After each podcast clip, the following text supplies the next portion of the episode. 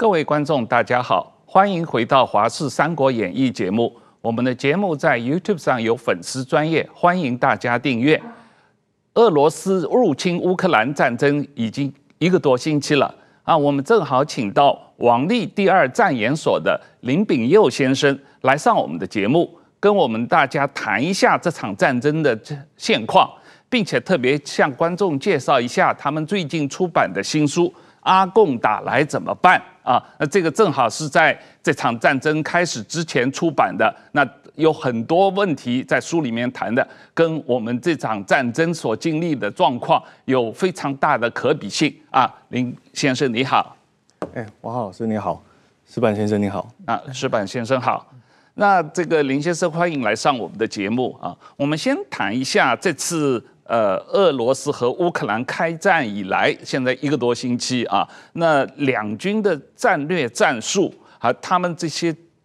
进展的状况，对我们的台湾国军有什么启示？好，我我想在开始的时候，我们先跟观众朋友介绍一下，就是现在呃欧洲的实际的情况，因为在很多的这个新闻报道里面会提到很多的国家、很多的地理位置，可是。我猜大概台湾的这些一般的民众，如果不太关心国际政治的话，可能除非他去欧洲玩玩了很多次，不然大家可能就会忘记说，哎，这些国家到底相对的位置是在哪里？是。那为什么俄罗斯或是乌克兰中间的这个互动，哈，就是军事上的这个互相的冲击和对抗，到底是怎么样发生一个状况？好，其实还是用这个地图来稍微了解一下，整个俄罗斯啊，哈，是在这个呃欧洲的这个东边嘛，哈，那以以。因为苏联前苏联解体之后，以波罗的海呃从芬兰开始哈，北北欧各国到波罗的海三小国，那波兰这个匈牙利等国哈，跟跟俄罗斯这个这一个这个这个区隔。那这边从这里可以看到，北约的成员国就是目前地图上标示蓝色的这些国家。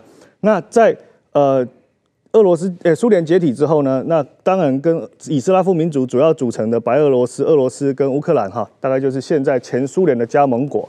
好，那这个铁幕部分，我们就现在就先不去解释了哈。那最主要就是为什么要提这个部分的原因，就是诶，在这次整个战争的过程当中，我们也看到，呃，譬如说波罗的海三小国对这个乌克兰的挹注非常的积极，那也是因为他们跟前苏联这个俄罗斯关系非常的紧张，比较紧张的。那波兰因为以前有过去第二次世界大战的经验。好，那他一直对在欧洲当中对自我的这个防卫的意识比较强，所以他们也是做了很强大、很强力的这个乌克兰的奥援。那乌克兰本来位于这个俄罗斯的南边，它是一个大的粮仓，以前也是呃算是前苏联的军工重镇。那白俄罗斯相对比较弱一点，那它一直还是跟俄罗斯保持非常良好的这个关系，所以可以看到在这次俄乌战争当中，白俄罗斯几乎就是应该就是说跟俄罗斯是目前它最坚实的盟友。那包含说，在战争的过程中借道，或者说到现在，呃，俄乌两边在调停的时候，大概都是借由白俄罗斯来进行。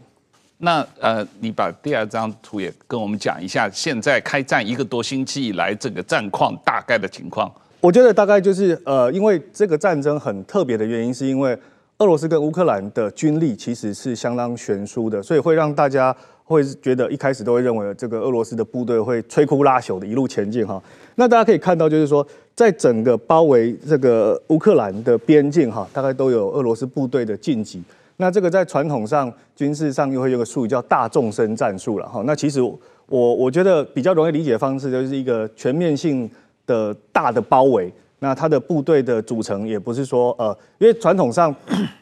其他国家的部队大概不会像俄罗斯有这么多的人口，然后这么呃广泛的这个这个呃国土，哈，所以他们在战略的规划上，好，就会用这种全面的、呃多方晋级的，然后去突穿。那一开始可能大家也会认为说，一般的军事专家也会认为，诶，以俄军呃过去以来的这个这个历史上，好的这个战机，那还有就是他们现在的装备还是相相相较来美军来说也不太逊色的这种装备，啊，都认为他可能可以很快的攻入基辅。那其实当然，他为什么不只单取基辅，还有其他面向的攻击，也是因为乌克兰它其实还是有很多的大城。所以有一些人会说，哎，他是要全面的这个占领乌克兰，好，然后成立这个傀儡政府。我想这个说法也是有相当可信度。那至于南边的部分，因为它就是呃有滨海的这些城市，那大概对于北约来讲，它也会能够造成一个呃争取呃安全空间的一种效果。所以他会采取这样子的战法，是呃俄罗斯一开始就设定好的方式。所以它现在是南、东南和北边三面进攻嘛啊。呃，其实我我觉得这已经不是全面全面，就是它已经是一个全面性的进攻，所以我们可以看到西边没有，对，就是西边跟乌兰呃呃波兰的，哎对对，就是没有，大概就是三面包围了哈，大概就是濒临北约的这一侧就是没有，所以北约这些国家或西方国家还是可以不断的送援助进来的主要的原因。那很大一个部分比较大的转折就是说。一开始，呃，从目前所有的情报看来，似乎啊哈，俄罗斯在第一波的进攻当中，呃，他并没有派出最精锐的部队，那好像大部分都是 EUE 的部队，那在可能也预期就是乌克兰不会有太强的抵抗，所以他们就做了这个比较深入的呃进展，结果没想到，第一个是乌克兰的人民大概也很快的哈，乌克兰的总统从上到下到人民全部都做了很坚决的展现坚决的抵抗意志之后。这个部队就停滞了。那我觉得现在很多人在谈一个问题，就是乌克兰哎，俄罗斯部队的后勤，嗯，好像出现问题。那我觉得有两个层面，第一个是他的呃体质，就是可能俄罗斯军队的体质不如他自己想象的好。那第二个情况就是他可能本来就预期他可能在开战后的几天之内，可能四天之内、五天之内，他就要把这个战争结束。那现在显然没有这样子的成效，所以他中间一个开始一个转折就是。当他的部队靠近城市之后，我们可以看到前几天他的部队靠近城市，他们只是呃装甲部队进去，步兵进去，想要占领这个城市。那现在看来，因为呃乌克兰的人民全面的抵抗嘛，哈，包含说哎这个男的男女老幼，哈，有有做步枪的，然后有做伪装衣的，有做汽油弹的，要做全面性抵抗之后，俄罗斯的部队就开始呃炮击城市，嗯，好，就炮击城市。那这个我觉得这个做法就是比较明显，就是说他过去本来想说乌克兰可以呃比较呃用比较软的方式就就投降了、抵抗了、就下台阶了哈，那可能大家就重新来建立这个秩序。那可是在这一次里面，就是乌克兰展现这意志之后，俄罗斯只好再提高火力的投射。那他的目标还是希望乌克兰能够屈服。嗯，那只是说他把以前传统我们认为应该要做的精准的打击、对军事有效力量的毁灭。转换到了老百姓的身上，所以昨天才会有《纽约时报》说，接下来可能战事会升高，乌克兰可能面临更严峻的考验。那从我的想法来讲，应该也是这个原因，就是说，俄罗斯军方现在把目标或者说把他的压力转移到了俄罗斯呃乌克兰的平民百姓身上的时候，这个时候我觉得对乌克兰人民是不是具有呃这个抵抗到底的意志哈，就是一个很大的考验了。呃，我们简单总结一下这场战争开战以来的这个乌克兰抵抗的三点经验啊。这个第一，没有什么首战集中战的问题，持久战才是王道。第二，这个自己的国家自己救，上下一心要抵抗啊。第三，得道多助，失道寡助。那么这个呃，从台湾来看，这三点我觉得对台湾来说都是。很重要的经验啊，特别是这个首战及中战的问题，很明显，这个呃，俄罗斯对于乌克兰的第一波的轰炸，包括好几百发导弹打过来，没有取得想象的预期的效果嘛。因为刚刚提到导弹的部分，好、嗯，那我可以先提一下导弹，就是说，其实，在二次世界大战之后，我因为这个对整个人类社会影响很大，这个惨重的伤亡哈，对。对人命的损失等等之类，所以后来的军事力量，它在呃逐步精进的过程当中，它其实会去考虑所谓精准弹药的原因，就是希望减少对平民百姓啊民生设施的这个破坏。那也因为这样，就是我们还是回到战争的对抗上，好像就变成军队的事情，不是人民的事情。所以当第一波俄罗斯发动这个导弹攻击的时候，攻击乌克兰的这些军事设施，啊，攻击这些军事设施的时候，其实对。乌克兰的军事是的的确造成了打击，但是回到刚刚我们没有谈到，就是在乌克兰方面的准备就是保留战力，他的部队是后退的，好隐藏自己的实力。那呃他的呃陆军、空军都会有这个，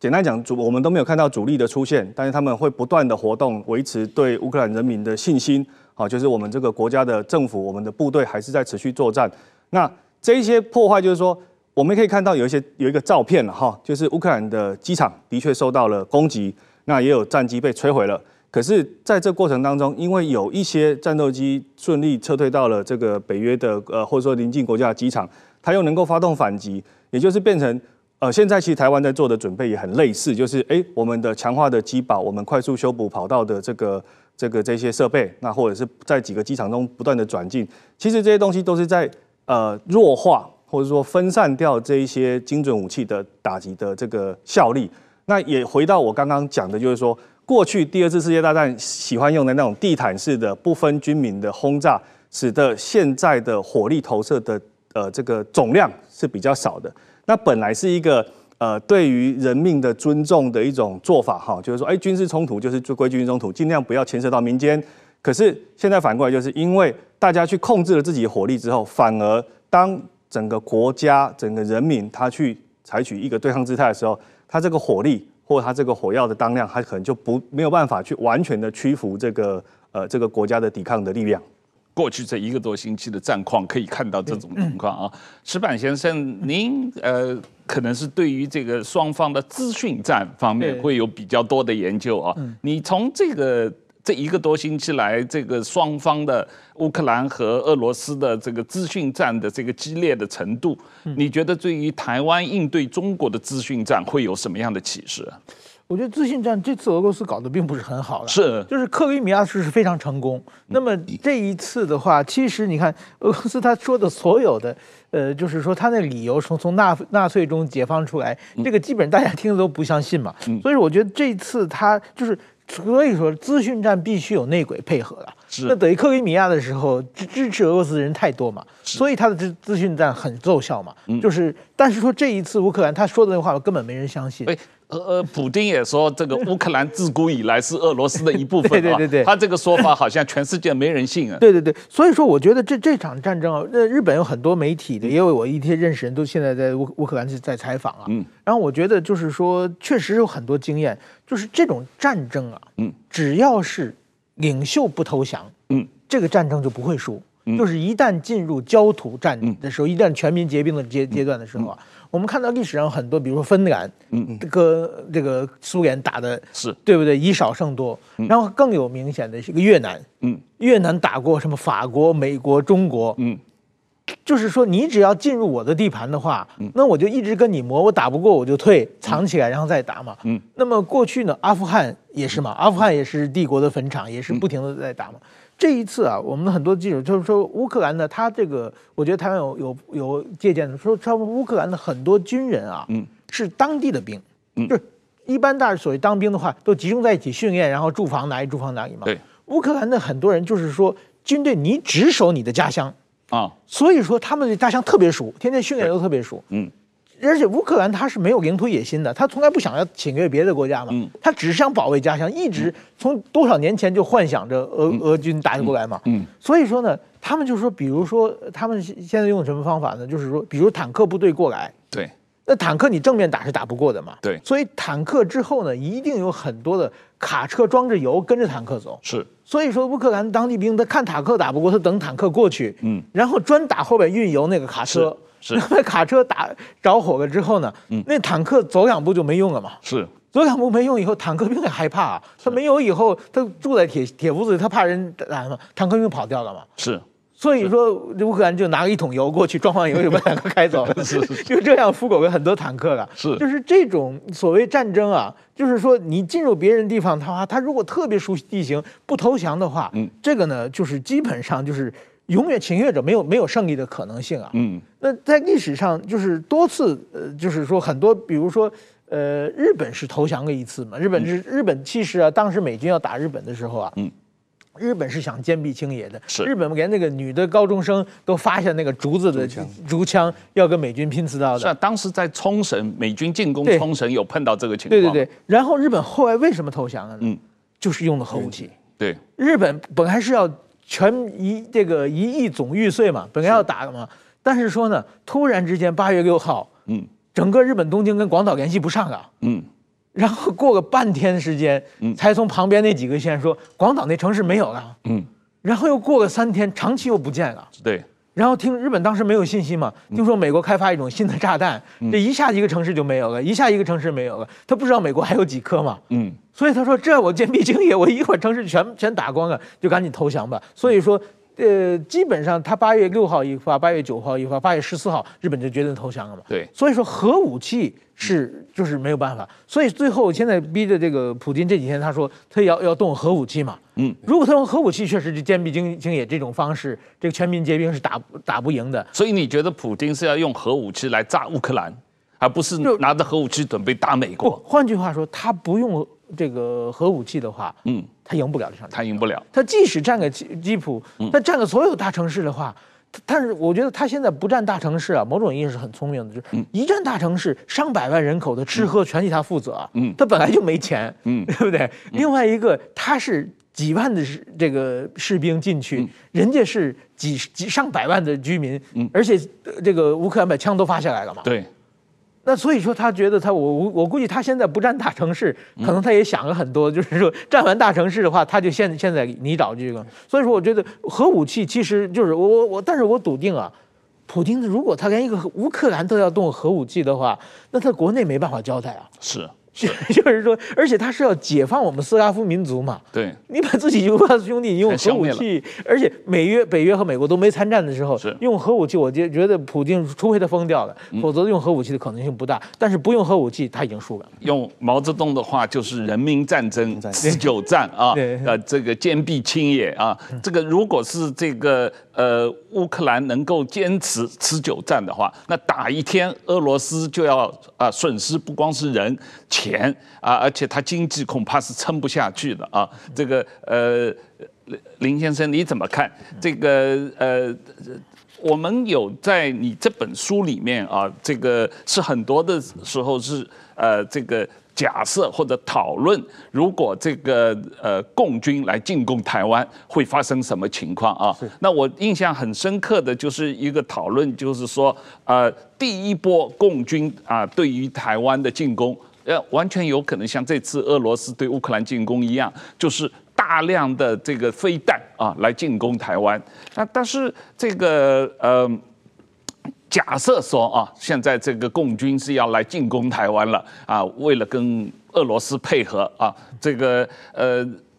你在这书里面有讨论，你们认为这个共军第一波打台湾的，也就是几百枚导弹，那实际上能取得的效果是非常有限的。就像这次乌克兰俄罗斯军队这个飞弹第一波飞弹进攻乌克兰，效果非常有限啊。对。但是我就不理解这个逻辑，就为什么？共军既然可能一上来几百个效果有限，为什么不一上来把两千个导弹通通一下子打过来？那如果两千个导弹不够，为什么多多造造了个五千个导弹一下子打过来呢？这个我我可以先回到就是刚刚那个石班老师讲的，就是说如果不动用核武器，只用传统武器的这种以火药为基础的火力投射的前提之下，那现在这些这些飞弹，嗯，好，或这个任何的武器，它能。装载的火药量是越来越少的。嗯，那相较于呃乌克兰，可能台湾的军事设施会更为的强固，那也有更多元、更分散的部署，所以他要消灭台湾的军事力量，他就要花非常多的飞弹。嗯，啊，这个是一回事。那为什么这个这个是过去啊？哈，中国在对台部署，其实我们以前都看啊，有一千多枚导弹啊，有几千枚导弹，其实他也曾经做过这样子的规划。就在九六年飞弹危机那一整块下来，就是说，哎，我在这个两岸统一的战争中，我要我要做怎么样的准备的时候，那时候导弹是一个非常好的选项。那也是因为他们当时在其他传统武力，包含战斗机啊，包含军舰啊，包含其他的这个呃精确武器的准备上都是比较差的。好，那相较来说，哎，飞弹的科技的发展比较容易，所以。在同样那个这个这个解放后的这个中国嘛，哈，新的这个人民政府，他在发展军事的时候，他第一个先发展战略的核武器，那第二个就是做导弹。那所以当在那个按照他的历史的进程的发展，他的科技的这个条件，他当时最适合他发展的就是导弹。可是随着这个中国改革开放哈，他的军事改革之后，他现在有越来越多样化的选择。那譬如说，它可以呃发展最好的战新的战斗机，从从这个俄罗斯取得技术嘛，因为当然也有从乌克兰取得的技术了哈。那它可以发展其他的巡弋飞弹，它可以造更新的战舰。那这些东西都可以用来在呃营造对台的统一的这个工作上的优势，而不单单压在一个弹道导弹上哦。所以它就会变成说，哎，我在我在我的建军备战上，同样我这么多的预算，可是我可以去做更有弹性的事情，我做军舰。我可以同时处理美国问题、处理日本问题、处理南海问题，而不是只对台湾。可是，当他如果把同样的资源拿去压在这个对台湾的导弹上的时候，他就只能对付台湾。那显然不是符合中国在发展上的这个需要。所以，这个是从呃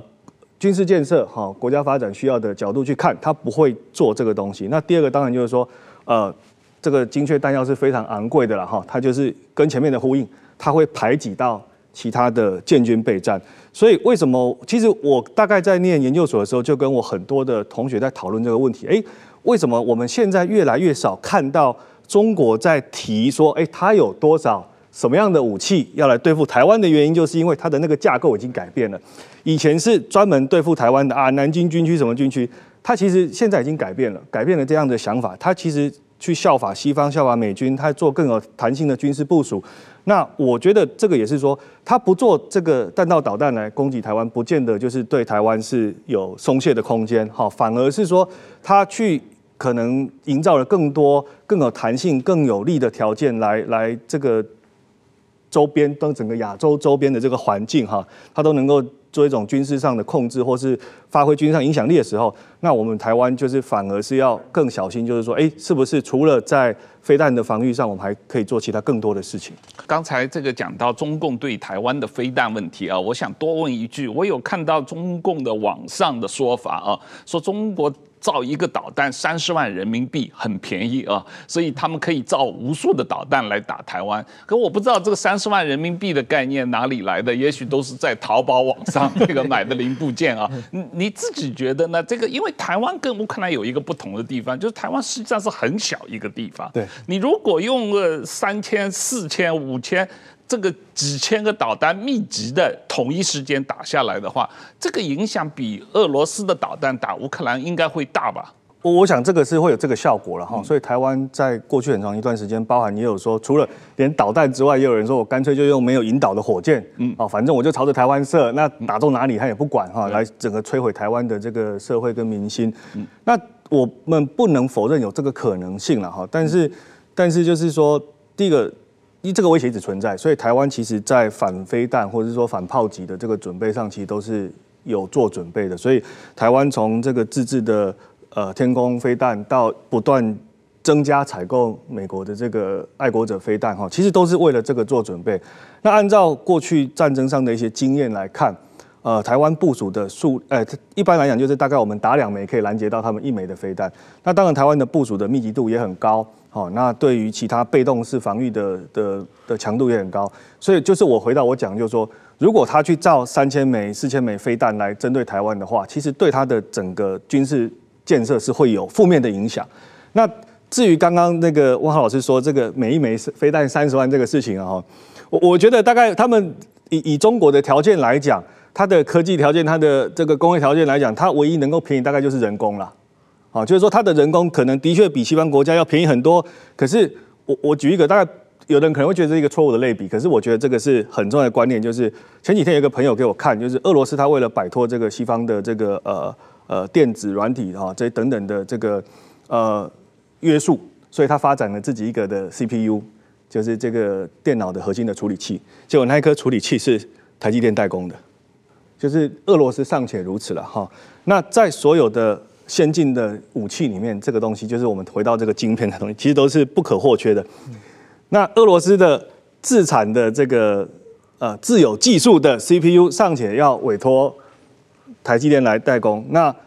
台积电卖俄罗斯会说卖的我卖你卖的比这个欧洲国家卖的比美国便宜吗？这个我不知道，大概我觉得大概不太会了，在商言商。所以你说中国的武器要便宜到哪里去？回到最核心，它可能人工便宜。它这个索罗斯的工人可能比较便宜，它可能呃高素质的人力，啊，这个整个中国有十几亿人口，可能相对便宜。可是，在晶片上，在所有的关键的零组件上，它就我们所知，它还是必须跟俄罗斯采购，啊，跟全世界所有的这个呃生产先进精密的设备的。晶片的这些仪器的待采购的时候，你说它能够便宜到哪里去？这个我是觉得我是抱持一个怀疑的态度了哈。那这个刚好也呼应，就是前几天我们看那个新闻，就是俄罗斯特种部队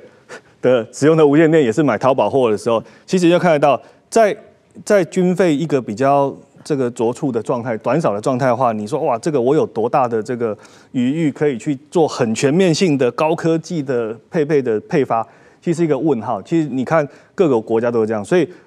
呃，中国它有一些网民这样子说，但是我我想官方从来也没有这样去提，包含他们也不太再去提到公开资料上去提到飞弹的数量、导弹的数量这件事情，几乎很多都是预测的。我们可能连这种歼二十这么呃标志性的武器，我们都不太能够清楚它明确的数量在哪里的时候，就知道说，其实对于呃用中国说法叫这种高尖的武器的这个数量哈，都是一个都是一个不确定的状态下，通常会有一种情况是中国希望我们高估，那某种程度上就我们的经验，通常那个量可能是更低估的。矢板先生，这刚才有谈到中呃俄罗斯军队用的晶片啊，可是这个中国的导弹对准台湾的导弹里面用的晶片也是台积电生产的啊，台湾生产的。那现在这个蔡政府已经决定，这个台湾对俄罗斯的出口要加以限制，特别是晶片的出口要停止啊。那台湾为什么继续向中国卖晶片？应该把所有台湾向中国出口晶片也给它停了。我当然，我觉得现在等于说台湾过去这个马英九政权的时候，这个两岸的经济一体化走得太快了。然后呢，现在呢，突然间分开是分不开的嘛。就是前不久不是那个中科院还爆出台湾生产的那个天宫。那个用的部件是从中国来的，是不好的物件嘛？就是我觉得这这些东西早晚要理清楚。现在的就是说，不是两岸经济一体化，是怎样给它分开的时代了。这个需要花时间去做了。那么，但是至少呢，现在台湾既生产的，即使生产晶片在中国有，也是比台湾的要低一个一代两代的东西嘛。所以说，我觉得这个武器差一代的话，差距非常非常大的。那么这次俄罗斯我们就看到，俄罗斯其实远远没有我们想象的那么强嘛。嗯，那这是我我在我这几年经常去这个就看中国的翻翻，不是我不用翻墙，我就可以直接上他们对岸对岸的这个各种各种群组啊，各种的。我在北京的时候也也加入一些群组，他们聊军军事啊，很多人就说看到那个经影片那个俄罗斯的战车部队进入乌克兰的时候，他们觉得哇，我好像在看二战的电影啊，就是说已经完全不这时态完全不一样了嘛，就是而且。现在等于说，美军北欧虽然没有来，但是其实所有的情报系统，他们全部看得清清楚楚的嘛。对，那俄军就是无头苍蝇嘛。这个武器的差的很大了。另外一个就是说，呃，做什么事情啊，不能犯众怒了。就是说，当年美国打伊拉克为什么那么轻松呢？因为伊拉克犯了众怒，全世界跟着美国在一起打他嘛。嗯。那么现在这个俄罗斯是他。向全世界犯个众怒嘛，所以大家虽然表面上不没有进参参加，实际上的参加。我觉得这么比就是。一个小孩和一个大人下棋，嗯，当然棋艺不一样，但是小孩后边有一大堆大人在旁边给他出主意，那就就就完全差的不一样了嘛。嗯，所以说这一次俄罗斯，比如说他，我觉得他作战方法某种意义是传统的，他先发导弹制把这个这个空军、空上、空中力量、海上力量基本打没了嘛。嗯，然后又把所有的这个怎么说呢？什么雷达呀、发电厂啊，基本完全控制了，就用这种方法来做嘛。但是说现在。不不停的有武这个武器弹药拿过来嘛，嗯，那所以说这个就没办法了，就是而且现在不说要那个战斗机都提供给他嘛，嗯，旁边有有个国家，那战斗机提供起来，那就台湾就和台湾的话，如果说台湾发生同样的问题的话，那也是一样，中国即使用飞弹把中台湾的这空机场全部破坏了。那其实旁边的国家，我说我可以提供武器，武器就是战斗机啊。日本买个一百零五架 F 三十五嘛，嗯，反正日本没什么用啊，这反正战斗机借给你啊，然后还可以用那个叫什么，以私人身份参战嘛。对，那战斗机现在志愿军嘛，啊，对，志愿军是中国人民解放军 志愿军，对对对，在韩战中间最活跃嘛，对对对，这全世界最有名的这个志愿军就是中国人民志愿军嘛。对，中国人民志愿军当年我听说我在北京采访，当年他们那个老兵，什么三野的老兵说，当时他们都战前动员，是他们的政委突然间。喊话，嗯，就说家门口来个豺狼，要不要打？嗯，所有人不知道怎么回事，是喊打，凡是喊打的人全部 去了，就全穿上军装被拉到朝鲜战场去了。嗯，就是说这志愿军，呃，怎么说呢？如果这种方法，台湾的话，一定各地的志愿军会来嘛，另外武器也都也给你嘛。嗯，那所以说在这种情况之下，那你把打完以后你没有用的嘛。嗯，台湾有不停的输血和会过来嘛。嗯，所以今后的战这个这次这个乌克兰战争，我们看到战争的状况是完全不一样的。嗯，而且在这个我在中国的翻墙那边的网上，现在看到讨论的问题是很有意思。过去啊，那些军事迷只讨论军事问题。对，现在开始讨论。制裁啊！如果不买东西的话，中国很多小粉红是在那个沿海部的工厂工作的。嗯嗯，那一旦经济制裁来，我们这个生产的东西没人买了的话，我们要失业的。嗯，这个制裁，这个经济制裁，中国能不能扛得住？这个现在已经变成一个小粉红一个讨论的。当然，他们最后结论是，不管什么为个国家也要 忍耐，是变成这种结论。但是这个也是新的，这个估计大家没有想到，就是说在这种金融制裁。这因为二战、一战的时候太遥远了，那个时候其实制裁的效果是有限的。嗯，但是在经济一体化的今天，嗯，这个制裁要远远的超过我们的想象，特别是中国。嗯，中国的俄罗斯被制裁，俄罗斯后边还有一个输血，它可以卖给中国嘛？嗯。如果中国被制裁了，嗯，能不能有人接包？这个我觉得是很非常要值得观察的事情。我们回过头来再来谈一下这本书的第二个呃重要的观点啊，这个里面谈到了就是说这个所谓的在中共飞弹打了一个周一个星期以后啊，开始第二波的进攻，就是用海军和空军与台湾的海军和空军缠斗，然后经过缠斗。呃，共军要取得对台湾的制空权和制海权啊，那这样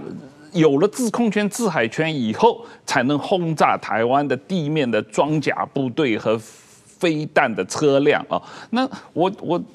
我不太理解整个这个过程，因为看俄罗斯的情况，他的这个飞弹打了一天以后，他的这个空军。就来了啊！但但是你们认为共军对台湾的这个空战要非但先打一个星期以后才来这个呃空军来跟台湾的空军进行缠斗？那你觉得这个共军呃要歼灭台湾的空军和歼灭台湾的海军，大概要花多长时间，要多大代价才能真正取得对台湾的制空权和制海权呢？呃，这个问题大概是我目前遇到的问题最最困难的一个了哈，因为。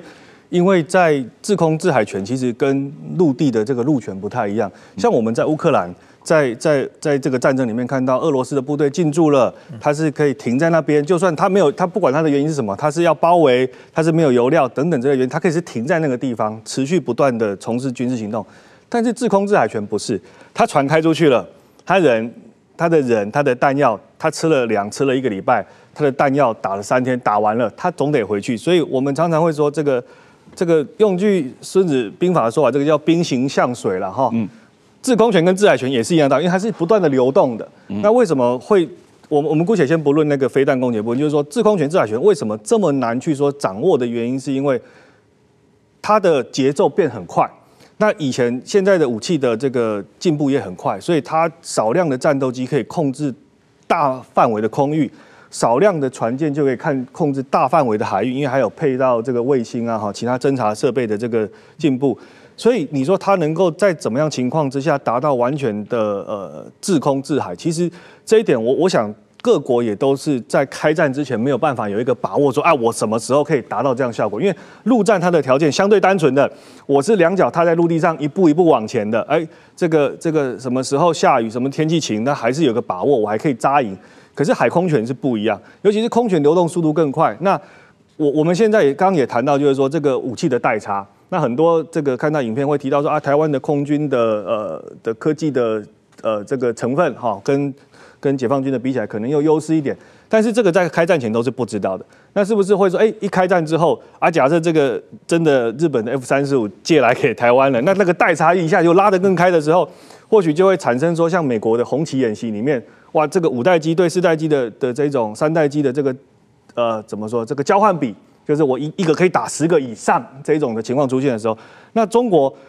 他会不会说，哎，我还是能够顺利的取得制空权？这是一个大的问号。当然，他没有先进的战斗机，那所以，可是因为这些东西就是科技的东西，它是很难在战前，就是平时大家啊，大家是比这个数据啦，哈，比这个比这个看得到的东西。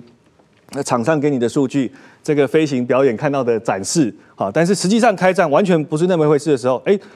中共取得制空权，他要或付出多少时间，多大代价？其实就现在来看，我我觉得是非常非常难评估的。现在会去谈这些呃呃什么要守住几天啊，几天之内能用什么东西？它其实是基于一个比较长期以来哦，我们稳定在兵棋推演中给的一个数据。哎，我们可能认为是这样，但是这些东西是是会更新的。那假设我们回到那个数据去看的话，那中国要花多少时间去打完这个台海空战？我想时间也不会太长，因为。双方战斗机的的数量大概就是在这个一定的规模嘛，哈。那那台湾如果战斗机打完，我想大概呃这个制海权也会有一定的损失，会耗损。而且台湾的海军的舰队规模现在已经跟解放军的海军比起来是比较小的。但是我我觉得还是要回到回到一个问题哈，就是说，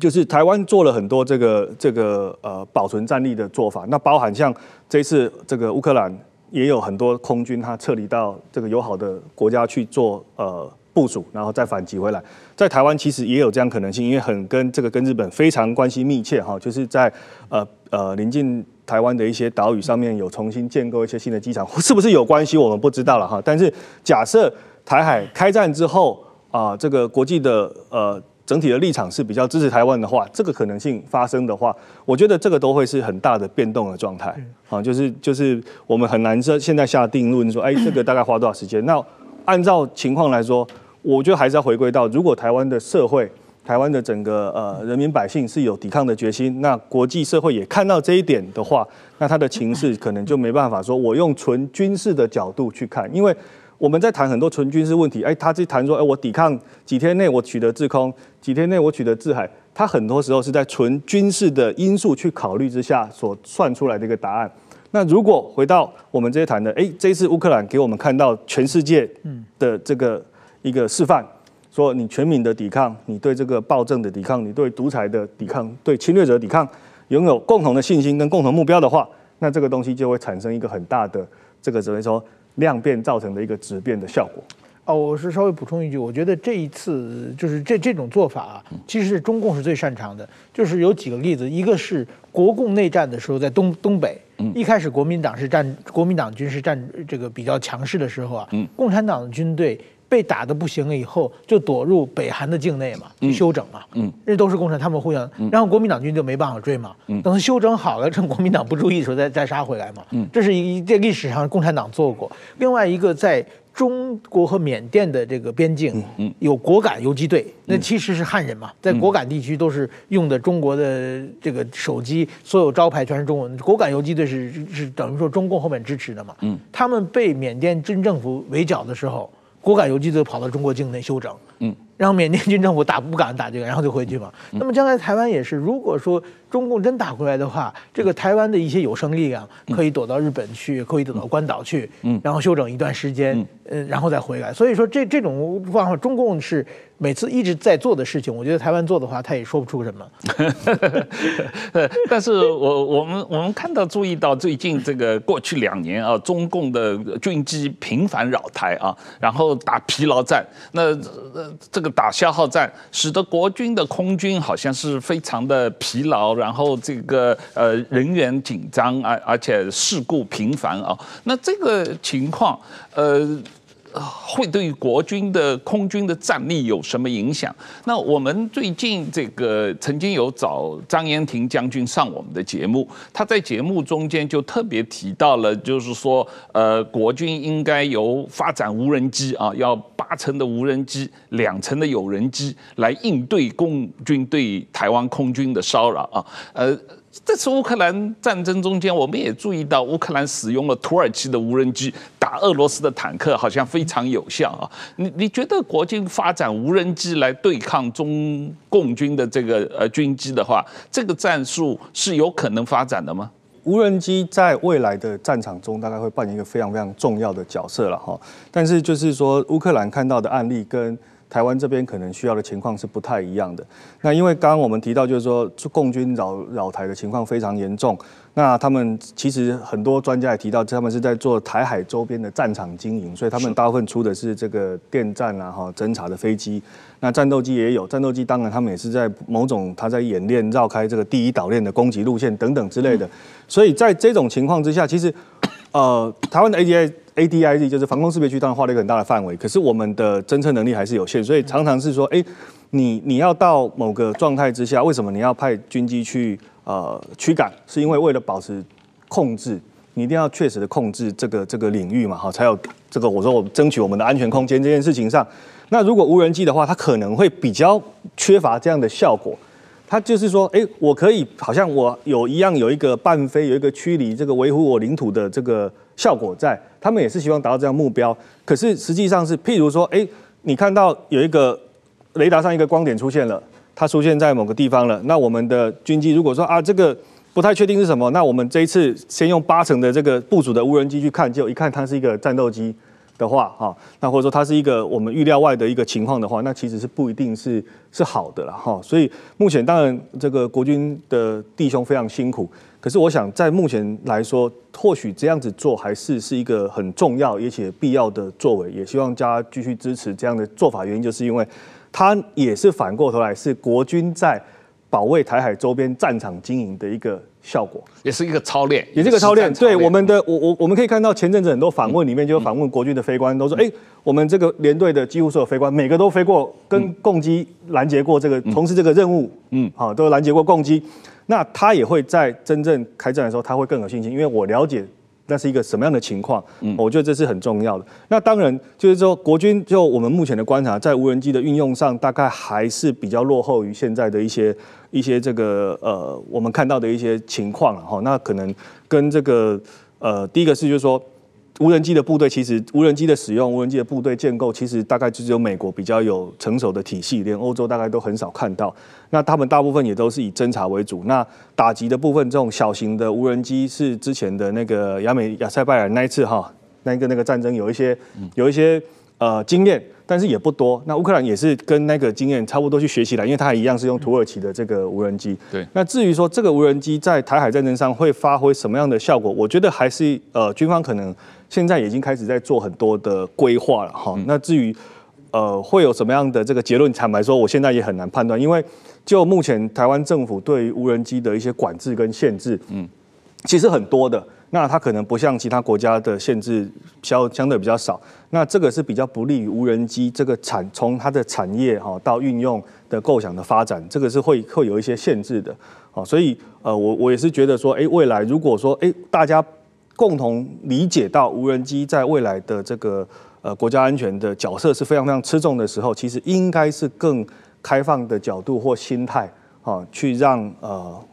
不管从产业界到政府机关到人民的参与，都来从事这个这个无人机的发展。这个书，我想呃谈第三个问题，这书里面谈到的啊，也是可能最关键的一个问题，就是这个共军对于台湾的登陆夺岛作战的问题啊。那这个问题在书里面做了很多的讨论。那这里面呃提到了这个台湾。第一，本来登可以登陆的滩头就不太多啊。第二，这个滩头实际上防御相对来说比进攻要容易啊。不过这个呃。历史上当然最大规模的成功的登陆就是诺曼底登陆嘛，当然还有美军登陆冲绳啊，还有类似的这个啊美军在日本的这个夺岛战役。那呃当时诺曼底登陆，盟军实际上是有百万大军啊，在五个地点同时登陆啊，并不只是在一个地方登陆啊。那五个地点里面有一个地点啊战斗很激烈，但是另外四个地点相对比较顺利啊。那这个。我就不明白这个书里面的一个一个讨论的逻辑，就是呃认为共军不太可能有这么大规模的登陆的力量，为什么共军不能够像诺曼底登陆一样派百万大军包围台湾，同时在台湾可能的十几个登陆地点同时登陆啊，同时进攻这个。共军反正是有的是人，他人海战术不怕死人，这个呃，这个人多力量大，大规模的一百多万军队涌过来，同时登陆的话，那也是挺吓人的。这个在过去有一段时间非常流行的说法，因为他们说，哎，台湾海峡不就一百多公里？对啊，这个这个这个英吉利，哎，比英吉利海峡宽一倍，宽一宽了哈。但是就是说，哎。你也看到还有人甚至这个坐着这个胶州啊哈，就可以偷渡来来台湾台中港登陆的，都有都有这种情况，所以他们说啊，我们就百万渔船登陆，也曾经有过这样的说法了哈。但是事实上是你还回到军事的层面来看，当时当时诺曼底登陆的时候，它的海岸线非常的长，台湾相对来讲没有那么长，所以它会很密集。那很密集的话，呃，相对我我觉得最简单的就是这个可能天气好的时候，我们都可以说你从新竹可以看到台北的一零一。啊，这个是一览无遗的。那更何况在现代的这种所谓的侦查的电子的侦查手段上，你说这个军事的船舰过来要登陆，其实在台湾海峡你大概是一览无遗，他看得非常非常的清楚。所以他是没办法同时发动五个。他们以前是诶，在第二次世界大战的时候，他还没有能力去做这种这么全面的侦查的时候，诶，我觉得某些欺敌的手段或者是大规模登陆的手段是会有效的，因为。敌敌人的力量有限，就譬如说啊，我们防守方的力量有限，我可能集只能集中在某个地方。那同时发动多地登陆会有效，可是实际上是台湾努力做战场经营的效果是，我们几乎所有的海岸线哦都做了这个所谓的这个我们讲消波块哈，台中重这个是台湾的一些一些笑话了哈。但总之就是台湾已经把它经营成非常不适合登陆的情况，即便它有适合的地方，现在都已经变得不太适合了。这是第一个。那第二个就是我们在汉光演习常常会看到，我们把战车，台湾的这个部队把战车开到海滩上，啊，这个直升机出去出海打船，其实它就是为了什么？就是为了对应我们刚刚讲到的这个大船团，哈，大规模、大大大这个战线的登陆，哈，这个也就是说，它已经有一个很比较单纯的对应方案。但是其实为什么我们这本书里面花很多时间去提？其实我觉得更化约一个问题，就是它是一个。物理的问题了哈，就是你的质量越大，你速度越慢。这个疫情当中，你看我们因为疫情的关系，这个海关卡船哇，大家成本暴增，这个也是一样的逻辑。如果他有百万的共军要登陆的时候，这些登陆的人绝对共军绝对不可能是我拿着一支步枪，领着两个弹夹，我就说我要来这个解放台湾。他一样要有战车来登陆，他一样有各式资源的的车辆哈，一样刚刚我们提到的呃这个这个油罐车各式各样的，他所有的辎重都必须上来的时候。他在作业上，它就不可能。第一个渔船不可能哈，然后这种民用的船可能，它或许会是一个辅助性的效果，但是主力它还是要依赖这些大型的哈军用的登陆舰。那我为什么会说这个也很困难去持续？回应刚刚是石板老师刚刚讲那个部分，就军用车的耗油，我觉得可以用一个简单的数据去提。台湾人最常见的这个 Toyota 的 Artis 啊，它的它的一台车的这个油油量哈，这个油箱的大小是五十公升。那以这个解放军的战车，我是拿拿这个俄罗斯军队最先进的战车来做类比了哈，它是一公升可以跑两百五十公尺，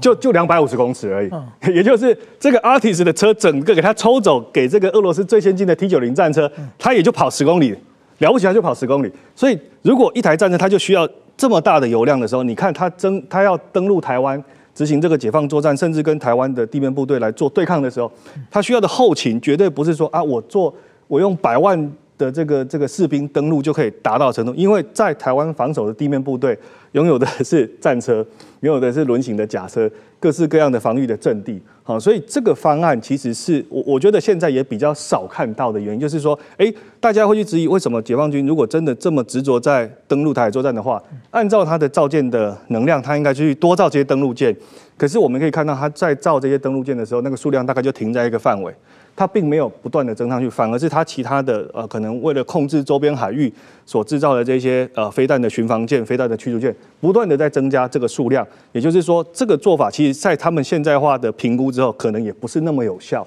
所以这些东西最主要也是要让台湾的人民了解说，哎，有一些流传已久的军事谣言，它其实是有一些物理上好，有一些现实条件上的这个限制，以至于它不会是一个方案。那我们在思考这些问题，你在理解这些问题之后，你会更愿意去呃投入，或是说去去理解哈这个身边的人的想法，那怎么来来面对这个台湾防卫的问题？嗯，石板先生，这一次乌克兰战争爆发以后啊，台湾社会内部一个很大的讨论，就是很多人要求立即恢复征兵制啊，或者就是现在的服兵役从四个月起码延长到一年，而且是要让年轻人呃服役不分男女，男生女生都应该去服一年的这样的一个征兵制的这个情况，呃。就你看来，这个问题在台湾有可能形成共识吗？有可能推动吗？政府是不是呃，如果做这个事情，会不会没有选票？呃，一定没有选票的了。这个在呃，我国在人类史上很难的，就是一旦把征兵制废止再复活的话，在没有战争的情况之下，基本上是很难的了，因为大家都不是想很想当兵。但是我我觉得是这个台湾的很就。通过这场战争的话，我们有很多事情，我觉得是可以就看到很多事情。首先啊，美军会不会来，这是大家最关心的事情嘛。对，这两天那个国民党在立法院上逼着民民进党说美承认美军的来或者不会来嘛。嗯，这个其实呢，就是这种事情啊，是怎么说？民主国家最简单要问民意嘛。嗯，那美国为什么拜登说多少次我不会参加，我不不会出来？为什么？因为在美国的民调里边，支持参战只有百分之二十五。对，就是乌克兰，这支持支乌克兰参战，对，对，任何一个国家领导人，你只有百分之二十五的民意，百分之七十五反对的情况之下，你是下不了决断的嘛？嗯，你下决断马上就能。但是说，随着战争的开始，随着各种各样的这个图片啊，这个侵略者的残暴和抵抗者的英勇，这些照片出来之后，美国的民意在发生变化。对，最近好像已经升到百分之四十几个，我看有一个报道。嗯，那么对台湾的来说呢？台湾就是说，大概好像百分百分之五十左右嘛，比乌克兰要是五成美国人是同意出兵台湾，五成还是不够的，五成还是不够的。为什么？就是因为台湾台湾前几天不还在反 反美猪嘛？这这对美国人的心情，他也也跟这个很有关系嘛。外交你对我友善不友善嘛？嗯。但是说，所以说，我觉得台湾需要。扛一段时间，嗯，就任何战争都都是这样嘛。那么，那我是我是媒体人，我在台湾，如果发生战争的话，我也会写很多报道嘛。嗯，当我们这些报道在全世界大家看到以后，各国的民意都会改变。对，所以说这个需要一个时间，所以说需要台湾不能像阿富汗一样，那个总统先跑了，然后几十万国军灰飞烟灭，然后那个就没人支持你了嘛。对，要像这个乌克兰这个总统一样，嗯，据说这次乌克兰那个总统好像是有一次在视讯会议上。他当时大家说不帮他，他说是我你们可能是最后一次跟活着的我说话了，对，对不对？我去你们不管没关系，我去保卫这个捍卫欧洲的自由，嗯、那么大家都非常尴尬嘛。对，所以说马上就开始支持嘛。对，那个乌克兰总统是是一个演员嘛，他只很很知道怎么抓住人的心理嘛。对对，对，所以说在这种情况之下，我觉得这种台湾也就是台湾自己要扛一段时间。对，然后呢，全世界的各种支援就会。这个纷纷而来的状况嘛，那所以台湾我觉得有几个要改变的地方啊。嗯，第一个，台湾现在这个防空识别区，这个我我其实写文章很困惑。嗯，这是蒋介石时代发表的。嗯，中国的江西省还包括在里边。是是是。那中国的江西的飞机一起飞就进入它的防空识别区了嘛？对，这明显是不符合现在的时代嘛。嗯，这个一定要重新划分嘛。嗯，另外一个台湾的。这个国内有非常强烈不敢刺激中国的想法，嗯，嗯，我觉得这个刺激中国有两种的，嗯，如果台湾派自己的战机去中南海上空周围绕一绕，嗯、那是刺激中国，嗯、那个我想全世界都会反对的，嗯，但是说你要保护自己的家乡，那不是刺激中国嘛，嗯，那比如说，我觉得前不久啊，民进党有一个搞一个什么兵推营，嗯，我我去采访，嗯，然后呢，他只只是给我们几分钟可以采访嘛，嗯，他们今年第一次啊是有一个打靶。嗯，到北投的靶场去打靶。嗯，我觉得这个我是我们新闻点啊，台湾年轻人都学会跟你讲，坚决不让采访。嗯，说这个这个太刺激了，不不能采访。嗯，这有什么刺激？这种事才要需要让全世界都知道嘛。嗯，我们年轻人要打靶练习，我们保家卫国。嗯，他们现在很害怕，就是说，人就是到底什么是保卫自己，什么是刺激，很多人弄不清楚。嗯，就是我宁可什么也不做。嗯，我觉得这种事情你宣传的越多，对中国的意志力越强。中国越害怕，是因为刚才讲的兵役很难，但是我觉得可以做一个什么？中国的大学都有军训嘛。对。那么我觉得台湾呢，在大不算大学，台湾比如说高中，导入军训就是怎么打枪。嗯。你打得好的话，以前是有的，以前是。对，你完全打得好以后，你考大学给你加分。对。对不对？这大家很努力啊，这个这个比比读书要要好玩，对不对？大家，然后你打得好，可以考大学，可以可以考大学。对。这样的话，所有人都会打枪的话，嗯。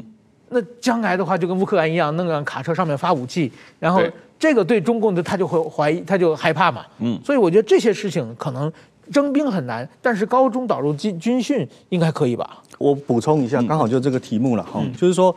呃，刚好法制局也提了这个增强、增延长役期的事情。嗯，可是其实我我想台湾人并不是抗拒当兵啊，嗯、但是。我觉得比较重要的是，国军在在过去的这个一般的训练上，哈，其实是是让，因为台湾相对来讲，这个呃平均的教育水平比较高，所以对很多基层的军事官的或或者说受到的军事教育训练是比较不满意的，嗯，啊，所以以至于说会让很多人觉得他在军中是浪费时间，嗯，所以呃，在我觉得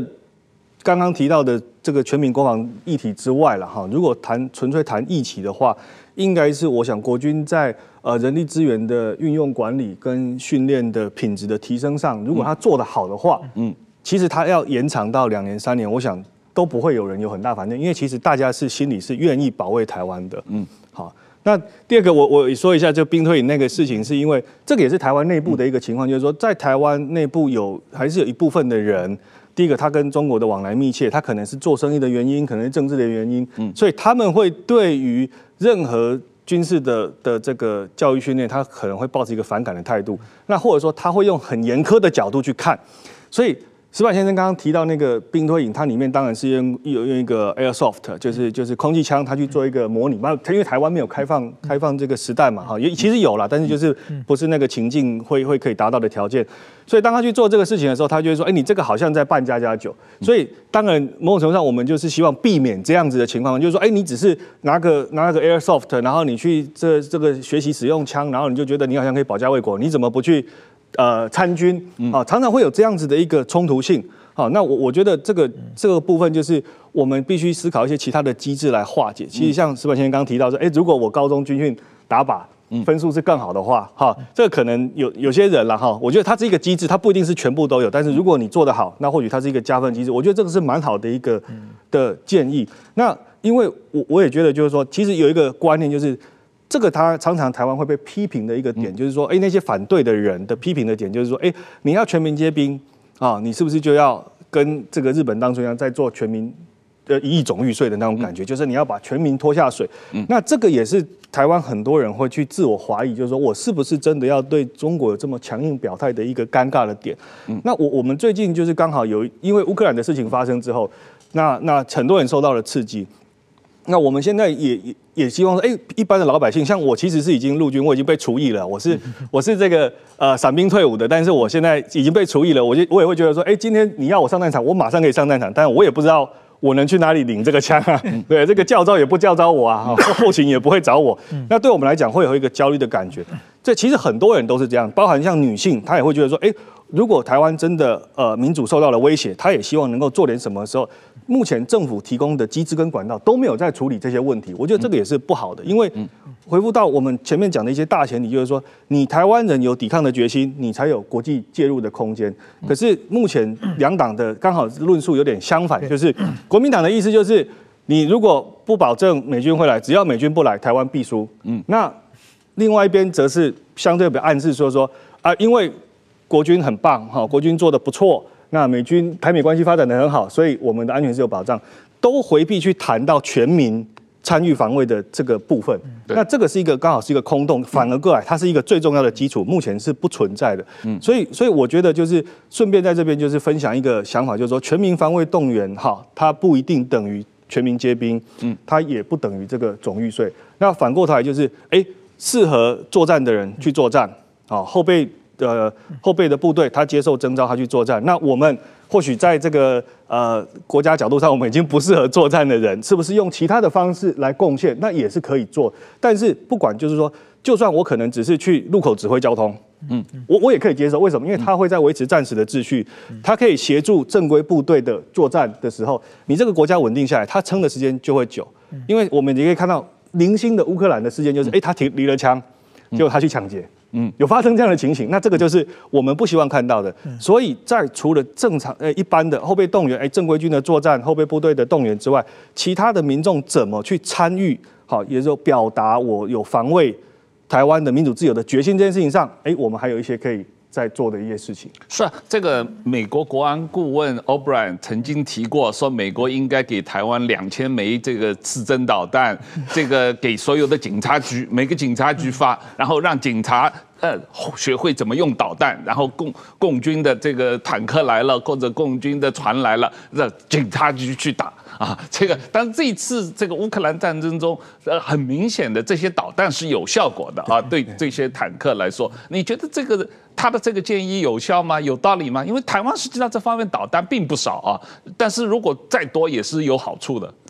我我如果是这样的话，其实他就是回到就是说你在全民防卫上是好，就刚刚石柏先生也提到，譬如说乌克兰他的部队，他的动员部队就是他他的家乡活动，嗯、那不太说是啊，我们集中到某个地方去集合之后，按按照着部队的大的指令到某个地方去防卫。反过头来是在每一个地方，他都有他自己的，譬如说治安的单位，他有一个小型的反击的单位，可以配合正规军运作的单位都存在的话，那个就会形成一个很大的威慑力。那同时也是在团结这个社会效果。那至于就台湾现在的这个社会的情况，它是不是必然是警察局？我觉得还可以再研究，因为。台湾的地方社团其实有很多很强的社团，嗯、就是说，哎，彼此照顾的社团有义警、有义消、有民防。但有人可能觉得他的年龄比较大，可是其实他的机制都是存在的。嗯，政府跟他们的联系管道跟挹注都是在的，只是从来都没有把这些团体去纳入说成为全民防卫动员的一环。嗯，那如果未来有这样可能性的话，事实上是台湾要做这些事情 一点都不困难，就是那些东西都是现成的。嗯，那可能真的就会像我们看到乌克兰。的情况，真的，哎，台湾可能受到了中国的这个呃武力打击的时候，我们的社会还是能够很快的，一群一群的按照社区的机制去凝聚起来，然后有他可以负责的事情，就去去救灾抢险，然后呃保护老弱妇孺，那甚至在。跟这个敌军接战的时候，他又都有最起码的反击能力。那配合正规军作战，那只要这样的要件达成，我想中国他就会非常非常谨慎的考虑，我到底要不要来做这个入侵台湾的这个事情了。作作为外国媒体，我稍微讲一句，就是说，其实我我们现在台湾驻的外外媒，就是最近几年中国采访环境很差嘛，很多外媒记者跑到台湾嘛，台湾记者差差不多是几年前的一点五倍了。嗯。这些外媒记者其实包括我在内，东京最就我们本社给我们很大的任务就是台湾现在台湾有事嘛，台湾可能就危机嘛，台湾人的意识怎么样，怎么防卫的？嗯，在乌克兰这这个话题之前，去年年底那段时间是台湾有事，全世界天天在讲的那段时间嘛。对，那个时间东京就说你有没有台湾有有这方面的报道啊？对，能够打开电视。二零二六年、二零二七年，共军就打过来了。对啊，那个一边是高佳瑜，一边是王王力宏，完全是一片和平的景象嘛。对，所以所以说，我觉得这个就是我，比如说大家去，哪怕是参加者举行一个大型的，就是军事训练啊，让大家参军的，搞弱兵。这次我觉得在乌克兰，大家感动的什么？感动的是八十岁的老太太那个也拿枪，这这些年轻的女生也拿枪，这些场面是。最能感动别人的，也是最能震慑中共的。嗯、这方面，我觉得现在全世界都关心台湾，台湾。也要做一些这方面的表演，让全世界来看台。不是表演了，我觉得全民皆兵这个问题确实是需要实际落实了啊！大家要讨论，而且要落实啊！这个确实是你的这个全民的这个抵抗的决心，是所有战争胜负的最大的关键嘛啊！那我们今天时间也差不多了啊！谢谢两位的讨论，那也呃欢迎大家观众可以去买这本书啊！那我们可以进一步的有机会来讨论这些问题，这些问题确。确实是有关台湾生死存亡的问题啊！呃，谢谢林先生，谢谢石板先生，谢谢大家，谢谢，谢谢，谢谢。